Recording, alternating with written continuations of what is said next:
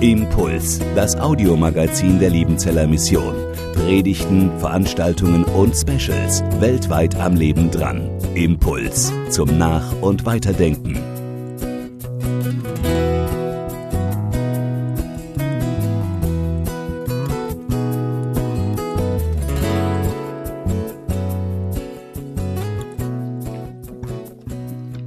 Gnade sei mit euch von Gott, unserem Vater, und Friede von unserem Herrn Jesus Christus.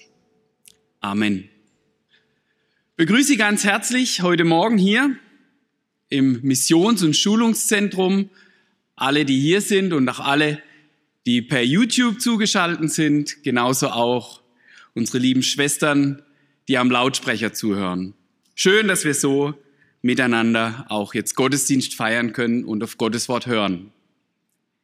Ich lese uns Galater 2, die Verse 1 bis 14. Paulus schreibt, 14 Jahre später ging ich wieder nach Jerusalem, diesmal mit Barnabas. Auch Titus nahm ich mit. Gott selbst hatte mir in einer Offenbarung den Auftrag dazu gegeben. In Jerusalem legte ich die gute Nachricht vor, die ich den Völkern verkünde.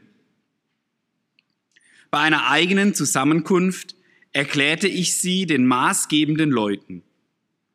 Denn ich war besorgt, dass ich mich vergeblich abmühe oder schon abgemüht habe. Doch noch nicht einmal von meinem Begleiter Titus, einem Griechen, wurde verlangt, sich beschneiden zu lassen. Es sind allerdings falsche Brüder bei uns eingedrungen. Sie haben sich eingeschlichen, um uns auszuspionieren. Es ging ihnen um die Freiheit, die Christus Jesus uns gebracht hat. Ihr Ziel war es, uns wieder ihren Vorschriften zu unterwerfen. Aber wir haben ihnen keinen Augenblick nachgegeben. Die gute Nachricht sollte bei euch in ihrer ganzen Wahrheit erhalten bleiben. Zurück zu den maßgebenden Leuten. Wer auch immer das war, spielt für mich keine Rolle. Gott schaut nicht auf die Person. Jedenfalls wurden mir von den maßgebenden Leuten keine Auflagen gemacht. Im Gegenteil, sie sahen, dass Gott es mir anvertraut hat, die gute Nachricht zu den Völkern zu bringen. Ebenso war es ja Petrus anvertraut, sie zu den Menschen jüdischer Herkunft zu bringen. Denn Gott hat Petrus befähigt, Apostel für die Menschen jüdischer Herkunft zu sein. Genauso hat er mich befähigt, Apostel für die Völker zu sein. Die maßgebenden Leute erkannten, welche Gnade mir Gott erwiesen hat. Es waren Jakobus, Kephas und Johannes, die als die Säulen der Gemeinde gelten. Zum Zeichen, dass sie einverstanden waren, reichten sie mir und Barnabas die Hand. Wir sollten zu den Völkern gehen, sie zu den Menschen jüdischer Herkunft. Sie baten uns nur darum, an die Armen zu denken, und ich habe mich bemüht, genau das zu tun. Doch als Kephas, da nach Antiochia kam, stellte ich ihn persönlich zur Rede. Denn er war im Unrecht. Zunächst hatte er nämlich zusammen mit Menschen aus den Völkern gegessen. Aber dann kamen einige Leute aus dem Kreis um Jakobus. Da zog er sich zurück und hielt sich von ihnen fern, denn er hatte Angst vor den Leuten jüdischer Herkunft. Und genauso heuchlerisch verhielten sich auch die anderen Juden in der Gemeinde. Sogar Barnabas ließ sich von ihrer Heuchelei anstecken. Damit verließen sie den rechten Weg, wie er der Wahrheit der guten Nachricht entspricht. Als ich das sah, stellte ich Kephas vor allen anderen zur Rede. Obwohl du ein Jude bist, lebst du wie ein Mann aus den Völkern und nicht wie ein Jude. Warum zwingst du dann die Menschen aus den Völkern, wie Juden zu leben? Herr, gib uns ein Wort für unser Herz und ein Herz für dein Wort. Amen. Ich möchte mit dieser Predigt anknüpfen, was Andreas Heidel letzte Woche gepredigt hat. Er sprach davon, wie Paulus mit Schärfe und Kompromisslosigkeit sich dafür einsetzt, dass Jesus, der Gekreuzigte, ins Zentrum der Evangeliumsverkündigung kommt. Ich möchte uns noch mal kurz in Erinnerung rufen. Um was geht's im Galaterbrief? In diesem Brief reagiert Paulus darauf, dass in den Gemeinden in Galatien Lehrer aufgetreten sind, die behauptet haben, ihr könnt nur dann wirklich Christen sein, wenn ihr auch den jüdischen Lebensstil annehmt. Und das macht sich an der Beschneidung für die Männer fest. Der Eintritt in die Beziehung mit dem lebendigen Gott funktioniert also nicht allein durch den Glauben an Jesus Christus, sondern müsse so diese Leute über den jüdischen Lebensstil gehen. Das Bestechende dabei ist, diese Leute konnten ja mit dem Wort Gottes argumentieren. Abraham erhielt von Gott den Auftrag, sich beschneiden zu lassen. Das war das Zeichen des Bundes Gottes mit den Nachkommen Abrahams, mit dem Volk Gottes. Das heißt, die Judenchristen oder auch die falschen Brüder, über die Paulus an dieser Stelle schreibt, hatten gute Gründe. Sie konnten mit der Bibel in der Hand argumentieren. Das konnte Paulus jedoch auch. Im dritten Kapitel im Galaterbrief schreibt er, dass Abraham von Gott angenommen wurde, gerecht gesprochen wurde, noch bevor er die Beschneidung erhielt. Die Gerechtigkeit aus Glauben ist darum älter als die Beschneidung. Nun verkündet Paulus im Galaterbrief eindeutig, der Glaube an Jesus Christus allein genügt. Nicht nur das, Andreas Heidel betonte letzte Woche auch, wer ein anderes Evangelium verkündet, der sei verflucht. Anathema, so steht's im ersten Kapitel des Galaterbriefs. Das ist also kein kleines Problem, mit dem Paulus hier ringt. Hier geht es um Hopp oder Top. Wer versucht, neben dem Glauben an Jesus Christus Bedingungen für die Gottesgemeinschaft zu stellen, der verliert gerade das Heil in Jesus Christus. Wir sehen, diese Schärfe, diese Kompromisslosigkeit ist mehr als wichtig. Kommt noch etwas dazu? Oder reicht es, dass ich an Jesus glaube? Und mit dieser Frage beschäftigte sich die, später die junge Kirche in Apostelgeschichte 15, in der Apostelversammlung oder dem Apostelkonzil. Wir müssen uns dabei immer wieder bewusst machen, diese Entscheidungen haben weitreichende Folgen. Muss ich mich beschneiden lassen, um Christus nachzufolgen? Wenn ja, dann hätte der Glaube seine Sprengkraft verloren. Gerade weil Gott die Menschen annimmt, um Christi, will, um Christi willen, allein um Christi willen, gerade deshalb war und ist dieser Glaube so attraktiv. Gerade deshalb hat er sich in Windeseile im römischen Weltreich ausgebreitet. Weil auch wir Nichtjuden um Jesu Willen angenommen sind, feiern wir heute in Deutschland, in unserer Kultur, mit unserer Sprache hier Gottesdienst.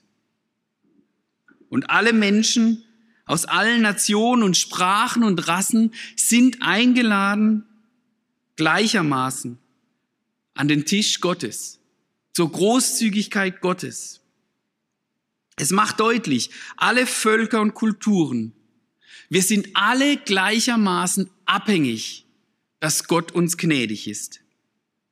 Ich muss nicht erst Teil einer bestimmten Kultur, einer bestimmten Gruppe werden, um zu erleben, sondern jeder Mensch darf diese Liebe Gottes in seinem oder ihrem speziellen kulturellen, sprachlichen oder auch nationalen Hintergrund erfahren. Hopp oder top. Es gibt hier nur zwei Optionen.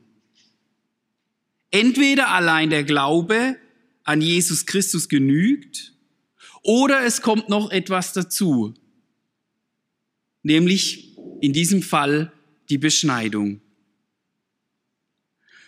Zurück zum Predigtext. In diesem Text beschreibt Paulus einige Ereignisse, die wir so in anderen Stellen des Neuen Testaments nicht unbedingt lesen. Wahrscheinlich beschreibt Paulus hier eine Jerusalemreise, die vor der berühmten Jerusalemer Konferenz, dem sogenannten Apostelkonzil, stattfindet. Lukas schreibt in Apostelgeschichte 11 von einer Reise Paulus nach Jerusalem, um dort Spenden abzugeben. Aufgrund der Prophetie eines Propheten Agabus soll eine Hungersnot kommen. Und die Christen von Antiochien, Antiochia haben Geld gesammelt, um die Gemeinde in Jerusalem zu unterstützen.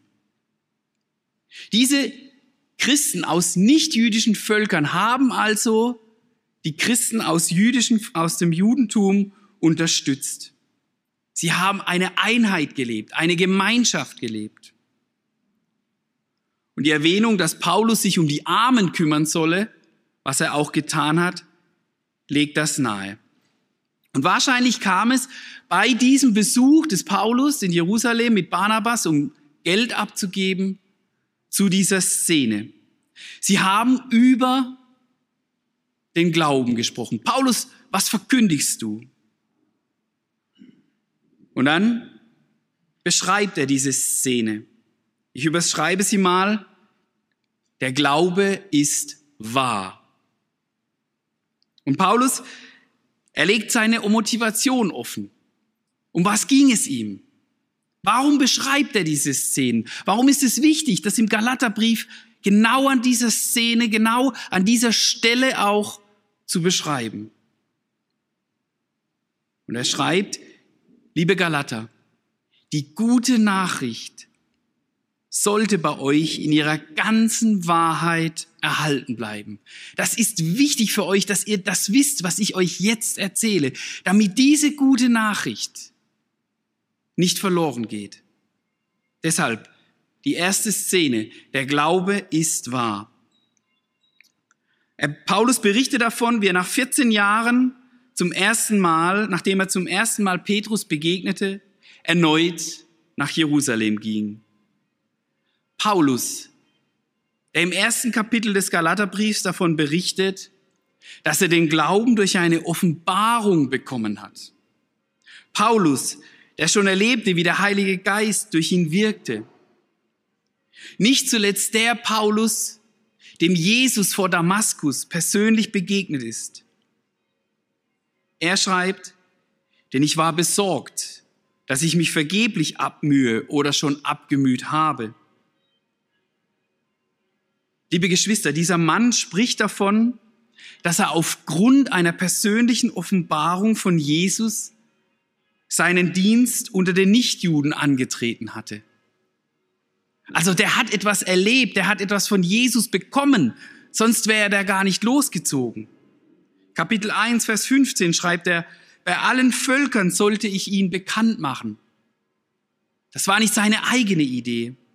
Jesus hatte es ihm in einer Offenbarung gesagt. Nun macht sich Paulus auf und bespricht seine Verkündigung mit den Aposteln und den Gemeindeleitern in Jerusalem, der, wie es die Basisbibel übersetzt, maßgebenden Personen. Petrus oder auch Kephas, Johannes und Jakobus, dem Bruder Jesu. Also Leute, die etwas zu sagen hatten. Dass wir das richtig verstehen. Paulus war sich nicht unsicher. Ist das jetzt richtig? Ist es falsch? Mit diesem Bericht von dem Besuch in Jerusalem unterstreicht und betont er, dass seine Botschaft vertrauenswürdig ist. Der bräuchte das nicht. Seine Berufung als Apostel war durch Jesus Christus selbst. Und Jesus hatte diese Berufung immer und immer wieder bestätigt. Doch zeigt dieses Verhalten des Paulus, liebe Leute, ich habe hier keine Sonderlehre gebracht. Ich habe dem Evangelium nichts hinzugefügt. Die anderen Apostel und Jakobus sind einig mit mir. Die anderen Apostel haben Paulus keine weiteren Auflagen gemacht, was zum Glauben an Jesus zusätzlich noch hinzukommen müsste. Nein, allein der Glaube an Jesus reicht aus. Paulus hatte damals ja auch noch einen Nichtjuden dabei, einen Griechen mit Namen Titus. Auch von ihm wurde nicht verlangt, dass er sich beschneiden lasse, sondern er wurde ganz als Nachfolger Jesu anerkannt, ohne Wenn und Aber. Also wir sehen, Paulus erzählt diese, dieses Ereignis, um deutlich zu machen, wir brauchen nicht mehr. Auch Petrus, Johannes, Jakobus sagen nichts anderes. Er wird nicht müde, das alles zu betonen. Letztendlich berichtet er noch von einem Handschlag, einem Symbol, einem einer, einer Aussage, die bekräftigt, jawohl, du gehst zu den Heiden, wir bleiben bei den Juden und es wird das gleiche Evangelium verkündet. Erneut macht Paulus deutlich, es geht hier nicht um eine Randfrage des christlichen Glaubens, sondern wir berühren hier den Kern. Hier dürfen keine Kompromisse gemacht werden.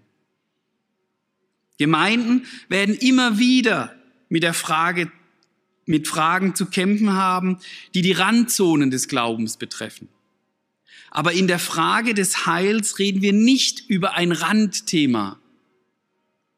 Hier betrifft es den Kern meiner eigenen christlichen Existenz.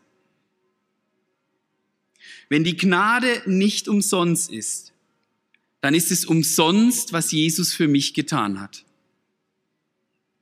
Wenn Glaube nicht ein letztlich von mir unverfügbares Geschenk ist, sondern an irgendeiner Leistung von mir hängt, dann werde ich den Ansprüchen Gottes nie genügen. Dann liegt die Latte immer zu hoch. In Galater 3 schreibt Paulus, liebe Freunde, wie habt ihr denn den Geist Gottes empfangen? Und er beantwortet die Frage selbst durch die Verkündigung des Evangeliums. Glaube ist also eine Entdeckung, die ich durch das Hören des Evangeliums mache. Glaube ist keine Möglichkeit des Menschen, etwas, das ich produzieren muss. Glaube, so Günther Thomas, kommt als Entdeckung und Überraschung. Ich entdecke, dass Gott mir in Jesus Christus gnädig ist dass Jesus durch seinen Gehorsam, der ihn ans Kreuz brachte, alles getan hat. Und ich wieder mit Gott im Reinen bin. Überrascht darüber bin ich, weil mir bewusst wird, dass ich es weder verdienen kann, noch es verdient habe. Alles, was ich tun wollte oder müsste, würde mich nur von Gott wegbringen. Alles, was zum Glauben an Jesus hinzukommt, als Bedingung, zerstört letztlich den Glauben. Und diese gute Nachricht, dass mir alles geschenkt ist, so Paulus, muss in der ganzen Wahrheit erhalten bleiben. Diese gute Nachricht hat die Kraft, Menschen zu verändern, weil sich der Heilige Geist mit dieser Nachricht verbindet und an Menschen arbeitet. In Japan kam eines Tages eine Frau in unsere Gemeinde. Sie war Mitglied in einer buddhistischen Gruppe, die von ihr verlangte, mehrere tausend Mal am Tag ein bestimmtes Mantra zu beten. Aus verschiedenen Gründen hat sie diese Gruppe verlassen und hat nun der Kirche eine Chance gegeben. Nachdem sie zweimal am Gottesdienst teilgenommen hat, kam sie danach zu mir her und hat gesagt, du sag mal, wie viele Stunden am Tag muss ich Bibel lesen? Wurde ich in Deutschland noch nie gefragt. Wäre jetzt auch mal interessant, Sie zu fragen, was würden Sie antworten? Aber damals habe ich nicht so diesen Tipp gegeben, den ich vielleicht heute in Deutschland geben würde. Ja, nimm da doch morgens eine halbe Stunde, so kannst du gut in deinen Tag integrieren. Aber aus irgendwelchen Gründen habe ich damals gesagt, gar nicht. Jesus liebt dich einfach so, auch wenn du kein Bibel liest. Ich werde das Gesicht der Frau nie vergessen. Dieses Strahlen, diese Freude, ich bin geliebt um Jesu willen.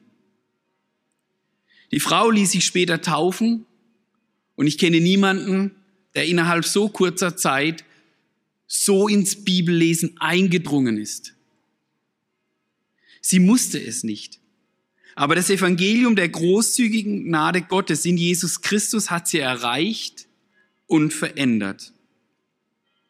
Paulus will, dass die Galater sich nicht von dieser Wahrheit abbringen lassen, indem sie zu dem Glauben an Jesus noch die Beschneidung und damit auch den jüdischen Lebensstil hinzufügen. Menschen müssen sich nicht erst zu einem bestimmten Lebensstil bekehren, um Nachfolger Jesu zu werden. Damals mussten sie nicht erst Juden werden, um Jesus anzunehmen.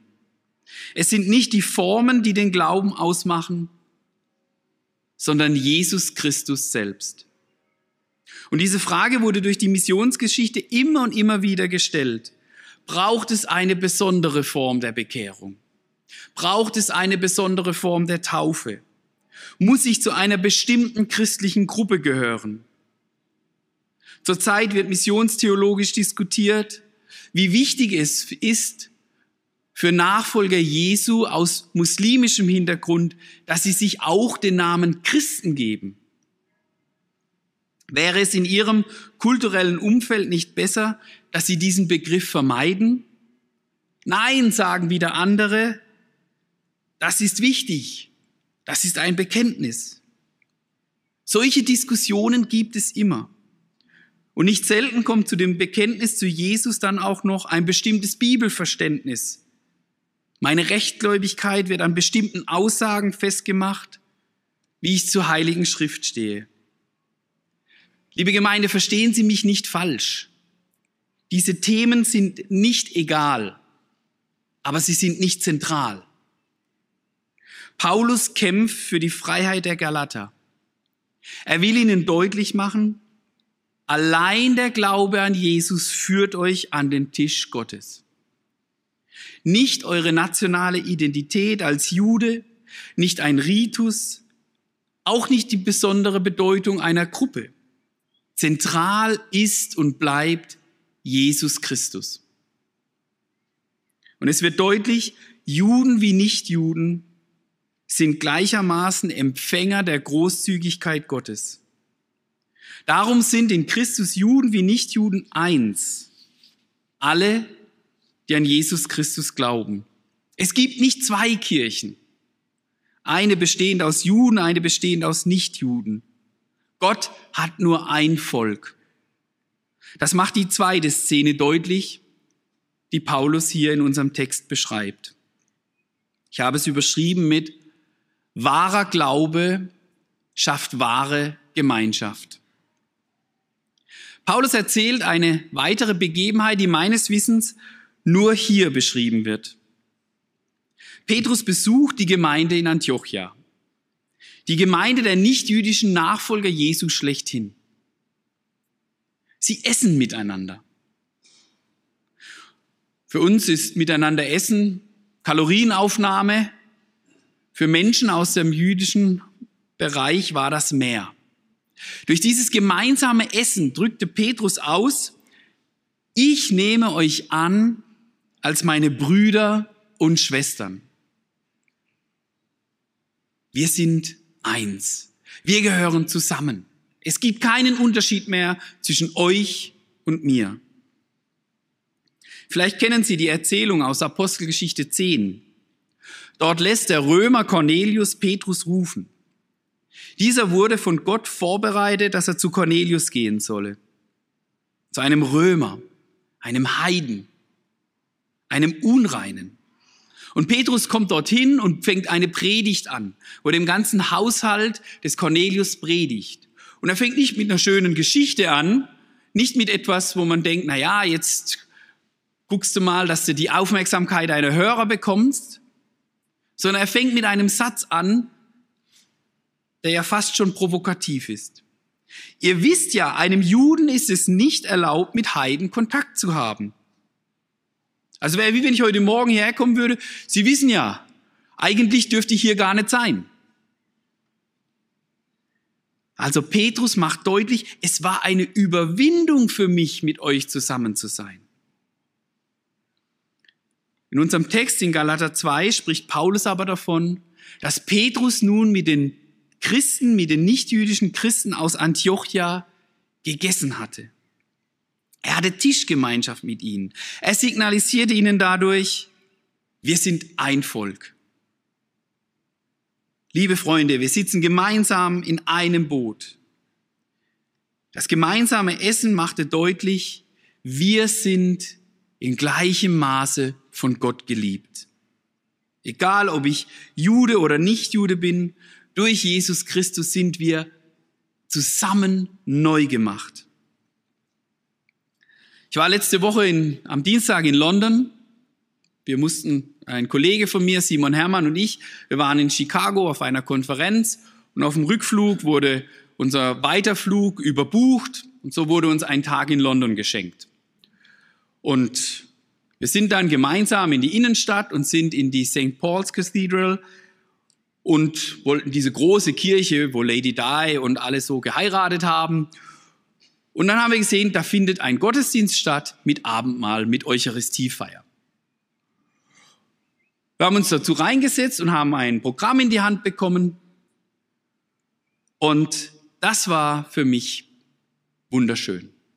In diesem Programm stand, jeder ist zum Abendmahl, Querstrich Eucharistie, eingeladen, der oder die auch in ihrer Gemeinde am Abendmahl teilnimmt. Jeder ist eingeladen. Egal welche Denomination oder Konfession. Wer an Jesus glaubt, ist willkommen und darf mit uns Tischgemeinschaft haben. Das hat mich gefreut. Der gemeinsame Glaube an Jesus schafft Gemeinschaft, trotz großer Unterschiede. Und das lebte Petrus mit den Christen in Antiochia. Auch wenn seine jüdische Prägung etwas ganz anderes gesagt hätte. Die Geschichte geht leider weiter. Als Judenchristen aus Jerusalem dazukamen, begann Petrus zu heucheln. Er wollte nicht gesehen werden, wie er mit den Christen aus nichtjüdischen Völkern zusammen ist. Ihm wurde es zu heiß und er ist schlichtweg verduftet. Schade. Er verpasste eine weitere Chance, öffentlich den Nachfolgern Jesu, die keine Juden waren, zu zeigen, wir gehören zusammen. Unsere kulturellen Hintergründe sind unterschiedlich. Unsere Völker mögen einander nicht wohlgesonnen sein.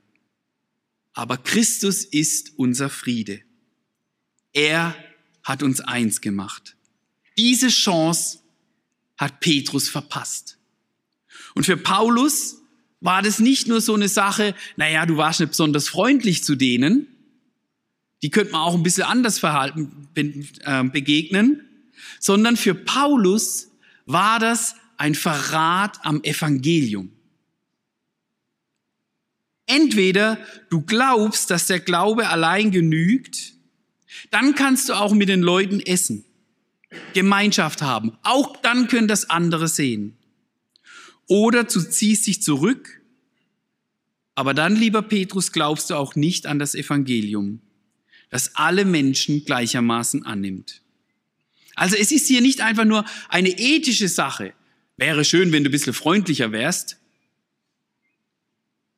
sondern hier geht es erneut um das Herz des Evangeliums.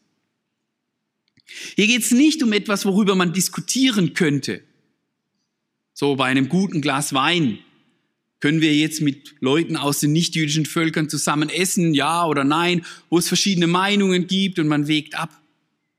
Nein, Paulus macht deutlich, es ist das Herz des Evangeliums, das hier angesprochen wird. Entweder es ist wahr, dass der Tod und die Auferstehung Jesu und das Geschenk des Heiligen Geistes die Kräfte der alten Welt besiegt haben und Menschen davon gerettet und neu gemacht wurden. Oder es ist nicht wahr.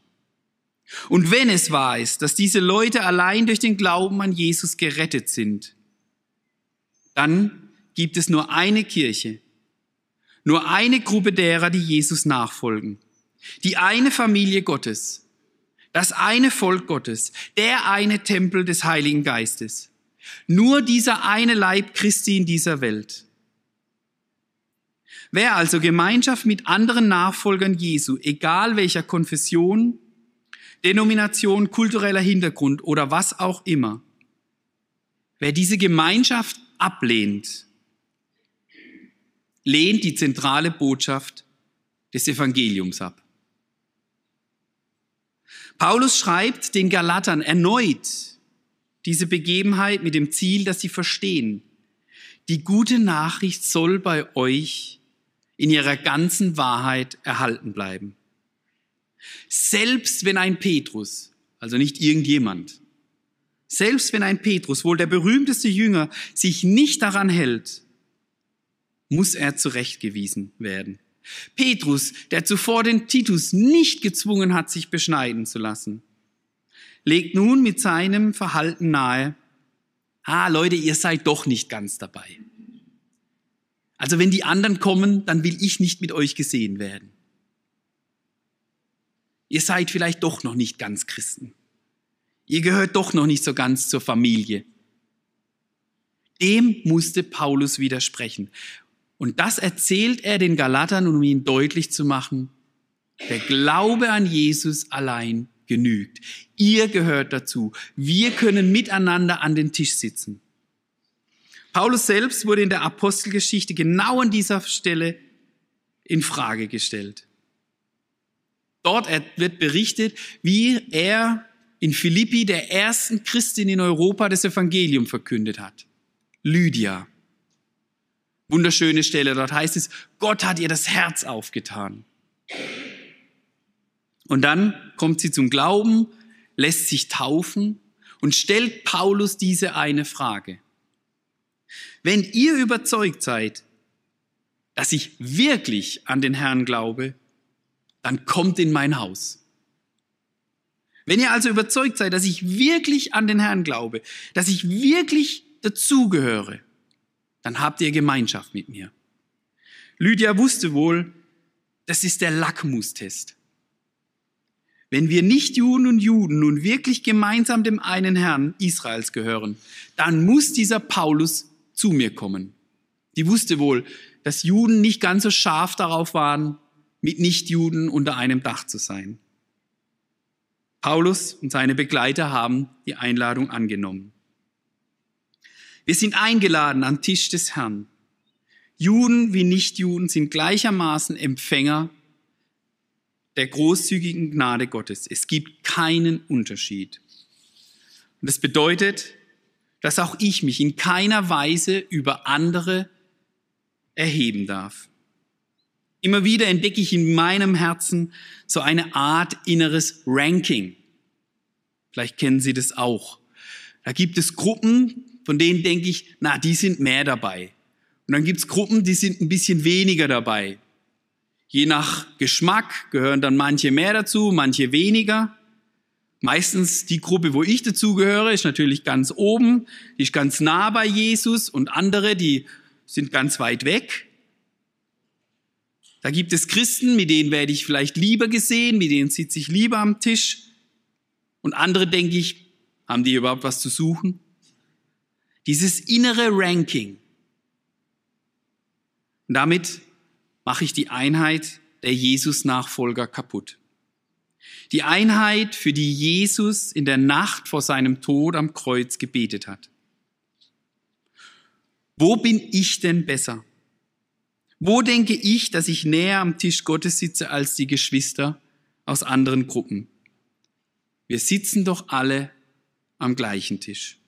Wir leben alle davon, dass Gott uns unbeschreiblich großzügig begegnet. Diese Gnade Gottes in Jesus Christus, die gilt jedem gleich. Und wie schnell bin ich dabei, andere abzustempeln und ihnen die Gemeinschaft zu verwehren und vergesse dabei, dass ich damit das Herz des Evangeliums berühre. Es ist nicht die Zugehörigkeit zur richtigen Gruppe oder die richtige Form. Allein Jesus Christus ist es, der uns verbindet und das schafft Gemeinschaft. Es geht um Hop oder Top. Und das Evangelium schafft Gemeinschaft. Es reißt Barrieren, Mauern und Zäune weg. Paulus erzählt diese Begebenheit mit einem Ziel. Er will nicht den Petrus schlecht machen. Er will, dass die gute Nachricht bei den Galatern und bei uns in ihrer ganzen Wahrheit erhalten bleibt. Diese gute Nachricht von der Großzügigkeit Gottes für alle Menschen, Juden wie Nichtjuden, die uns zusammenbringt und eine Gemeinschaft schafft, die nur in Jesus Christus gibt. An diesem Tisch herrscht eine bunte Vielfalt.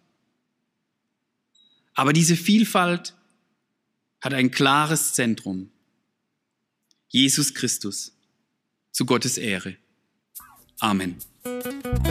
Impuls ist eine Produktion der Liebenzeller Mission. Haben Sie Fragen? Würden Sie gerne mehr wissen? Ausführliche Informationen und Kontaktadressen finden Sie im Internet unter www.liebenzell.org. Die Liebenzeller Mission produziert ebenfalls das Fernsehmagazin Weltweit am Leben dran. Informationen zur Sendung und zum Empfang gibt es unter www.weltweit-magazin.de.